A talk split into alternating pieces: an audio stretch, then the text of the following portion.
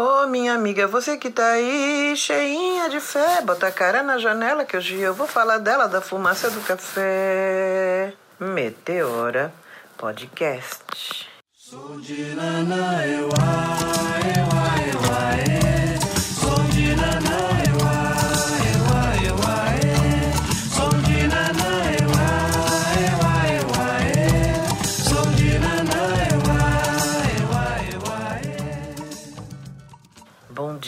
Vamos tomar um café falando do dia 20 de novembro. Você, meu amigo, você, minha amiga que está aí me ouvindo agora, você sabe para o que serve o dia 20 de novembro? Eu vou falar do que eu me lembro. Há 11 anos atrás, eu fui fazer um curso de diáspora africana. Eu não sabia o que era diáspora. Diáspora é uma grande saída, é uma grande retirada de pessoas de um lugar para outro lugar. Ah, mas por que, que isso acontece? Aí o professor disse: os negros foram retirados de África para construir o, o outro mundo como escravos. Sabe o que acontece? Eu não acreditava mais que a África existia. Detalhe, eu já tinha quarenta e poucos anos, mas eu sabia que algo estava errado na minha história. Nesta época, Lula era presidente da República, se eu não me engano. Gilberto Gil era ministro da Cultura. E este curso era para falar da Lei 10.639. O meu professor era Saloma Salomão, um homem maravilhoso. E eu lembro que, quando ele me ele foi perguntando, naquela coisa que nós negros não gostamos, de quando alguém pergunta alguma coisa pra gente, todo mundo olha pra gente, que a gente traz esse ranço da sala de aula. Ele disse assim: cada pessoa fala o nome e diz o que está fazendo aqui. E eu fui mudando de lugar, fui mudando de lugar, até que só faltava eu e aí eu tive que falar: Ah, meu nome é Jacira e eu vim aqui porque meu psiquiatra me mandou. Eu estava num tratamento psiquiátrico severo é, consequência da minha vida toda, das coisas que eu nunca entendi. E era assim: eu passei a vida tentando amenizar o meu instinto com drogas consentidas, como diazepam, fluoxetina, lexotan. Eu fui educada assim desde sempre. Ou com álcool. Era o que amenizava. Não alivia da luta, mas a gente tranquiliza o espírito e vai dormir.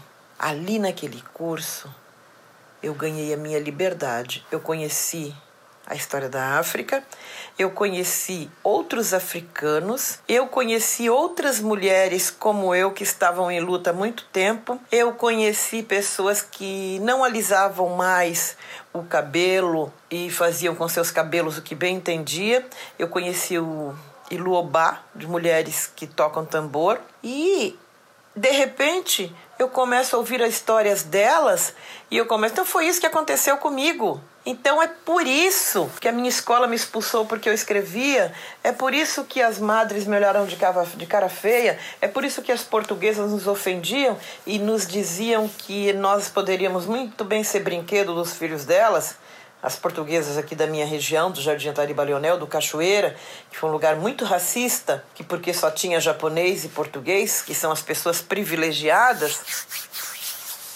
eu fui me encontrando. E aí veio esta data, dia 20 de novembro. Aí as pessoas disseram, mas não, já não tem feriado demais? Mas todos os feriados são praticamente todos eles cristãos. Tinha que ter uma data relacionada com o zumbi dos palmares para que a gente se sentisse acolhido para falar de nós. É bem verdade que nessa data todo mundo quer contratar um negro, todo mundo quer ter um negro obrigatório sentado na sala para dizer: nós não somos racistas, nós não somos racistas.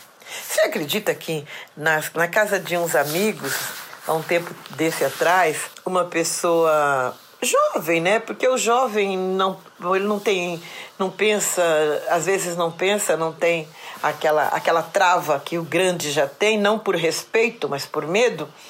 E a pessoa disse assim: Olha, Jacira, aqui na nossa casa nós tratamos negro como se fosse gente.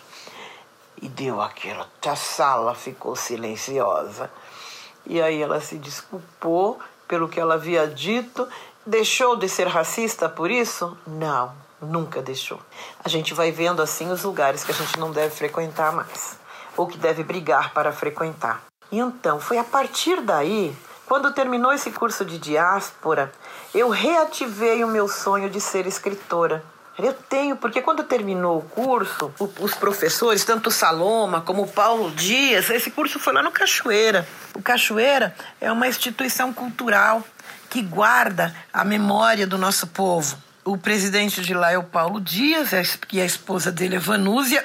Ai, desculpa, já estou rouca. Os professores desse curso foram Saloma Salomão, Acácio Almeida, da Casa das Áfricas, Maurício Waldman, Pedro Serrano, mas passaram pelo Cachoeira pessoas ilustres que nunca mais eu esquecer. Gilda Rosa, que é da Zona Leste, uma lutadora militante desde sempre, mãe de Valquíria Rosa, mãe, mãe, ela tem mais duas filhas que eu esqueci o nome agora. Eu conheci ali que é uma das idealizadoras do Iluobá, né? E Wanda, Wanda Martins, quer dizer, a Wanda não, a companheira dela. E aí eu fui entrando neste mundo. Eu fui entrando nesse mundo, eu nunca mais deixei de pesquisar, nunca mais deixei de ir à biblioteca do Cachoeira. Comecei a frequentar a biblioteca da PUC e ao mesmo tempo, quando terminou o curso e as pessoas tinham que fazer um TCC, e eu falei para o professor assim: mas eu não tenho curso universitário. Como que eu vou fazer este TCC? E aí o Salomão me falou assim: escreva sobre você. Você é uma faculdade. Você começa a escrever desde a sua infância até agora. Jura que eu posso? Lógico que pode. Isto vai ser o seu TCC. E aí eu vim para casa e eu já tinha muitas coisas escritas. Eu libertei a minha intuição o fato de achar que, que eu podia e o fato de estar entre irmãos negros me estimulando fez com que eu colocasse todo o meu livro e toda a minha história no papel. O que é a minha história? A minha história é a história do Jardim Tremembé. É essa história de segregação, é essa história. A minha mãe foi uma das pioneiras negras que chegaram aqui. Quando nós chegamos aqui, já tinham essas comunidades de espanhóis, de português, de japonês, que depois foram saindo à medida que os negros foram chegando e ocupando espaço. Aliás, foram eles que nos venderam pedaços e depois quiseram tomar de volta na hora de dar a escritura, né? Porque assim, eles, eles sempre são os donos da razão. A partir daí, com 13 anos, eu entrei para com 14 anos eu entrei para política com 14 anos veio para cá Lula, Suplicy e uma série de pessoas que começou os movimentos aqui por moradia e começaram as ocupações das terras que estavam em nome da Santa Casa de Misericórdia. Eu participei dos movimentos que deram origem ao bairro Jardim Filhos da Terra, eu estava na linha de frente do grande movimento por moradia, da, que hoje é o, o, a região da Jova Rural. Quer dizer, eu tive uma grande importância depois depois da minha mãe. A minha mãe foi a pioneira e depois eu continuei na luta. Isto tudo tem que ser legitimado, isto tudo tem que ser reconhecido. E daí vem esse dia 20 de novembro, onde a gente ia ter o direito de falar sobre essas coisas. E daí vem um monte de mulher negra escrevendo. É Conceição Evaristo, é Escolástica, a Elza Soares com seu canto. A nossa história é vasta. Se o, o, o pessoal aí tem, mantém os seus príncipes herdeiros, nós também temos os nossos príncipes herdeiros. Nós também temos as nossas histórias de reis. Nós também temos as nossas histórias de Dandara, de Nzinga. É preciso que as nossas crianças sejam criadas com esse respeito. É preciso que lá na infância isto seja incluído. E isto só vai conseguir só vai acontecer quando a gente conseguir ter mais número de pessoas entendendo que ele é negro, que ele também pertence a essa nação. Porque a gente está muito dividido. Né? A gente está muito dividido porque não é fácil ser negro. Quando passa o censo no meu bairro, tem um monte de negro que, porque tem a pele um pouco mais clara, diz assim: não, eu sou branco. Eu não, não os, os recrimino Não é fácil você admitir que é negro. No dia 20 de novembro também é o aniversário do meu livro Café. Eu escolhi esta data porque ele é uma, uma data que, para mim, representa liberdade da Jacira. E o que acontece?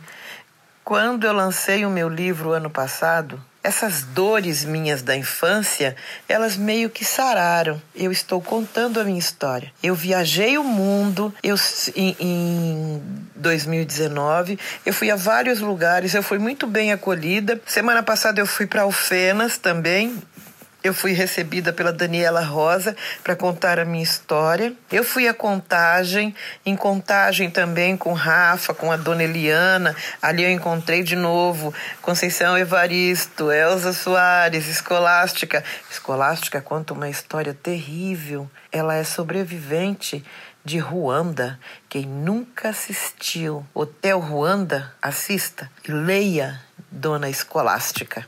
Bom, eu gostaria de falar mais coisas, palavras, de palavras bonitas referentes ao dia de 20 de novembro, mas eu acho que as coisas que eu falei representam bem o que é liberdade, o que é a necessidade de manter este dia na folhinha. Você sabe que em Minas Gerais o comércio não aceita o dia 20 de novembro? Você sabe que em Guarulhos o dia, o dia 20 foi passado para como ponto facultativo para o dia 18. Você sabia que em São Paulo o governador também tentou e tenta em várias instituições passar para o dia 18? Me disseram que na Bahia não é feriado. Ele ainda não é feriado, mas precisa ser.